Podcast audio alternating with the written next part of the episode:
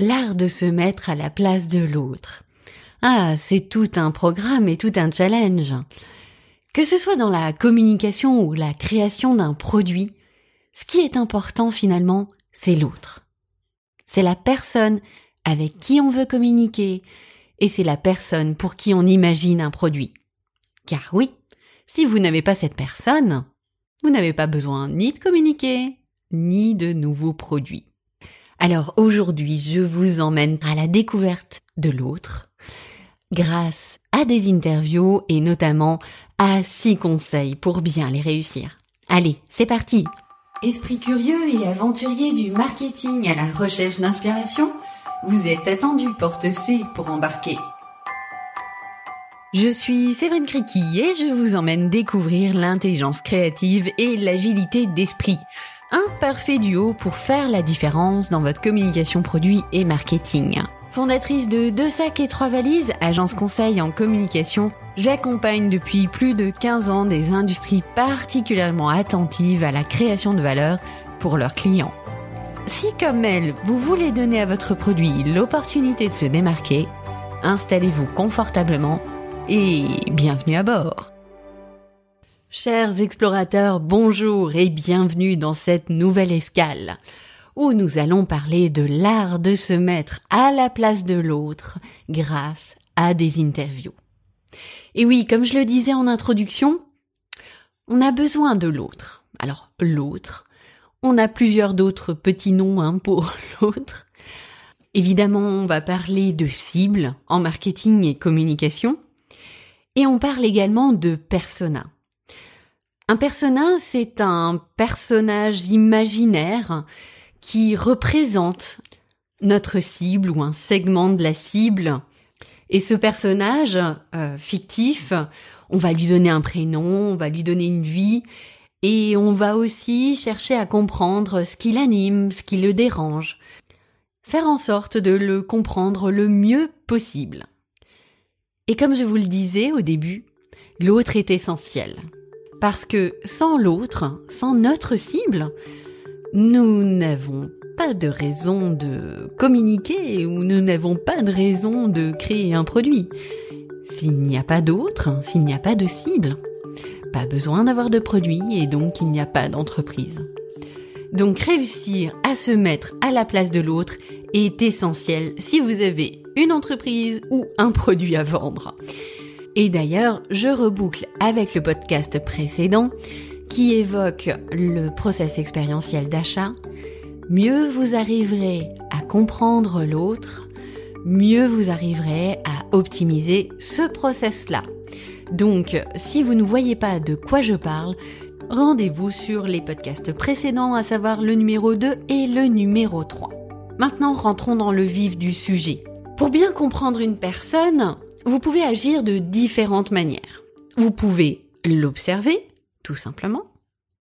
Vous pouvez travailler votre empathie pour vous mettre à sa place. Et ça, petite parenthèse, comme l'intelligence créative, cela s'entraîne, se développe, se teste. effectivement, il y a des personnes qui ont des sensibilités particulières à l'empathie. Moi, clairement, je suis une empathique pure et dure de base, et donc j'ai une certaine sensibilité. Toutefois, cela reste une compétence, une soft skills, et pas de panique, ça se développe à merveille. Je ferme la parenthèse et j'arrive à notre troisième moyen de bien comprendre une personne, c'est de lui poser des questions, c'est de faire une interview. Et j'ai aujourd'hui six conseils à vous partager pour réussir ces interviews. Pour les plus curieux, ce sont des notions de communication et de programmation neurolinguistique que vous allez découvrir dans ces six conseils. Et aussi finalement de la méthode issue des différents apprentissages que j'ai déjà pu faire. Vous êtes prêts? Allez, c'est parti. Premier conseil. Dans un premier temps, ce qu'il est essentiel de faire, c'est d'aller directement contacter votre cible sans préparation. Non, vous y croyez ça? Mhm. Non, allez, je fais un peu de provoque. Évidemment, une interview, elle se prépare. Il est important de savoir lorsque vous allez contacter votre persona ou votre cible idéale, de savoir de quoi vous avez besoin, quelle est l'information que vous souhaitez recueillir? D'une part, euh, cela vous permettra d'être vraiment focus sur l'information qui vous intéresse et de ne pas faire perdre de temps ni à votre cible ni à vous-même en lui posant des questions qui n'ont pas d'intérêt pour vous. Et donc il est important de savoir quelle est l'information dont vous avez besoin. Est-ce que ce sont des besoins d'informations liées à des comportements, à comment est-ce qu'il euh, utilise tel ou tel produit par exemple. Est-ce que c'est en lien avec ses valeurs? Qu'est-ce qui le motive? En quoi c'est important pour lui, euh, par exemple, d'utiliser euh, tel ou tel produit? Qu'est-ce qu'il recherche? Et finalement, qu'est-ce qui l'embête? L'idée est pour vous euh, de vraiment définir ce dont vous avez besoin pour l'objectif que vous avez en tête pour pouvoir aller au plus juste dans vos questions. Deuxième conseil, commencez vos échanges par des questions simples et non challengeantes ou euh, un brin existentiel. Imaginez, on se rencontre, euh, je vous dis bonjour, quelle est votre plus belle réussite, celle qui vraiment vous rend le plus fier possible? C'est une question qui est d'une part ouverte et qui va vous demander de rechercher euh, dans, dans, votre, euh, dans votre mémoire, car du tac au tac, elle n'est pas évidente à répondre, du moins sur une première question. Donc, Commencez par des questions simples, des questions presque évidentes, mais simplement pour que vous puissiez mettre en route l'échange. Et ça me donne euh, une excuse pour vous donner un conseil bis.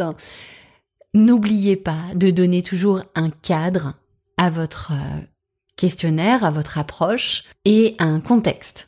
Qu'est-ce que vous attendez?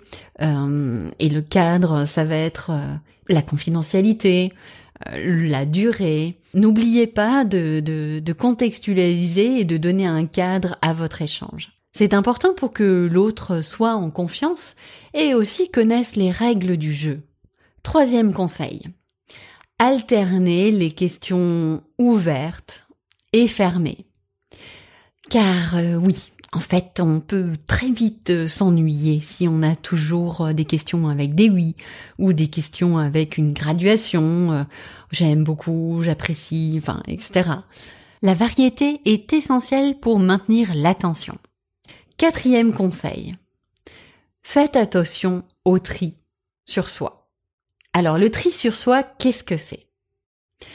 C'est quelque chose qu'on fait ah, assez couramment sans s'en rendre compte. C'est quand euh, on imagine finalement que l'autre va répondre euh, telle ou telle chose ou pense telle ou telle chose. On fait un tri sur nos pensées, sur ce que nous nous semble intéressant ou pertinent, et on va le poser sur l'autre. Et c'est quelque chose que des fois on fait même sans rendre compte. Euh, si l'un de vos collègues ou amis vous donne un conseil, bah, vous allez lui donner un conseil. Cela dit, ce conseil, il est valable pour vous, pour votre personnalité, votre contexte, avec votre vécu. D'où la fameuse expression les conseilleurs ne sont pas les payeurs.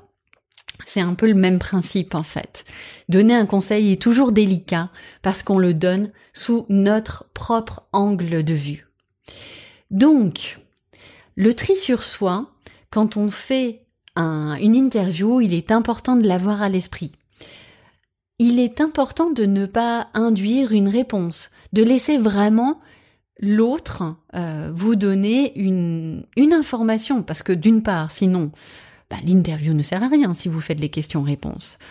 Et d'autre part, vous pourriez être surpris de ce qu'il va vous donner comme information. Je vous donne cet exemple-là qui m'est arrivé lorsque j'ai euh, travaillé mon approche de créativité agile. En fait, je me suis dit, bah tiens, je vais échanger avec euh, des personnes qui sont dans le marketing pour savoir quelles sont euh, leurs difficultés euh, à, à, imaginer de nouvelles choses, à innover, où, où se trouvent en fait pour eux les, les points bloquants sur, euh, sur ce, ce type d'approche? Je vous avoue que personnellement, je pensais que les points bloquants étaient un problème de méthodologie, de ne pas savoir comment faire, de faire accepter aussi ce type d'approche à la direction, ou des problèmes de budget. Et figurez-vous que j'ai été euh, grandement surprise par une réponse qui était le manque de temps. En fait, beaucoup de mes interlocuteurs m'ont dit à ce moment-là, c'est quelque chose que j'adorerais faire. Cela dit, j'ai un vrai manque de temps pour pouvoir le faire. Je n'avais pas du tout anticipé cette problématique-là. Cela m'a permis plusieurs choses. D'une part, de comprendre que lorsqu'on parle d'intelligence créative, on se dit oh là là là, ça va être, ça va prendre trop de temps. Et d'autre part, que j'avais tout intérêt à clarifier le process des ateliers de créativité.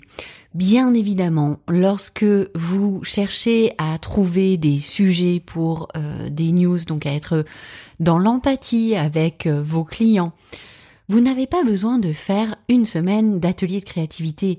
En une demi-journée, on arrive à avoir des résultats efficaces et donc de démystifier un petit peu cette notion de temps, de temps posé pour justement réfléchir différemment. Et cette information-là, elle était vraiment nouvelle pour moi et donc très précieuse. Donc quand vous posez vos questions, faites attention à ne pas induire telle ou telle réponse. Soyez le plus large possible. Conseil numéro 5. Si vous êtes en, échange réel, au téléphone ou en visioconférence ou euh, en, présentiel, on ne sait jamais, n'est-ce pas? Euh, J'ai envie de vous dire, n'oubliez pas de reformuler. Ça revient un peu en lien avec ce qu'on a dit précédemment. Quand on pose des questions et quand on accueille une réponse, on l'accueille avec notre biais personnel. Et parfois, ce biais personnel-là euh, n'est pas le même euh, que forcément que celui qui vous a donné sa réponse. Et il est important de reformuler pour pouvoir être sûr d'avoir bien compris. Et la reformulation est intéressante aussi car elle fait aussi réfléchir l'autre. Elle permet soit d'affiner un propos qui a été posé, soit de venir euh, le corriger si ce n'est pas tout à fait ça. Si je reprends mon exemple de tout à l'heure, voici ce que ça pourrait donner. Si je comprends bien, l'un des points euh, vraiment bloquants à développer des approches de créativité en entreprise, c'est le manque de temps. Et donc là, la personne en face va pouvoir rebondir, me donner aussi des informations supplémentaires qui seront également très précieuses pour affiner ma réflexion. Donc la reformulation est essentielle dans les échanges. Et enfin, le dernier conseil, le numéro 6, soyez attentif à ce qui se joue entre les lignes. Si la personne hésite à répondre, peut-être c'est qu'elle n'ose pas répondre. À ce moment-là, soit vous passez à la question suivante, soit vous la posez d'une autre manière. Peut-être que ce n'est pas clair dans son esprit, peut-être que elle a besoin de temps pour vous répondre. Donc, soyez attentif à ce qui n'est pas dit, car c'est souvent entre les lignes aussi qu'on arrive à recueillir de l'information. Même si, oui, j'en conviens, aujourd'hui c'est un brin rock'n'roll à faire, cela dit, c'est un challenge, un challenge à relever, voyons.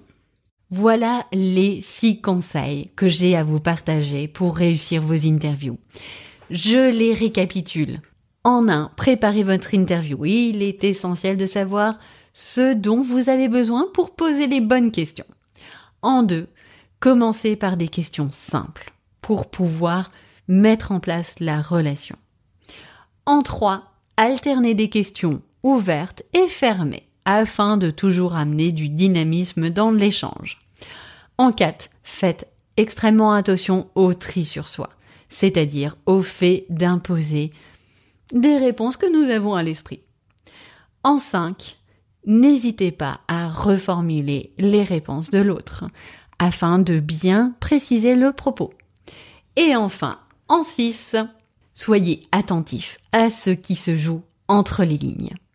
Voilà, nous arrivons à la fin de cet épisode. J'espère que ces six conseils vous seront des plus précieux.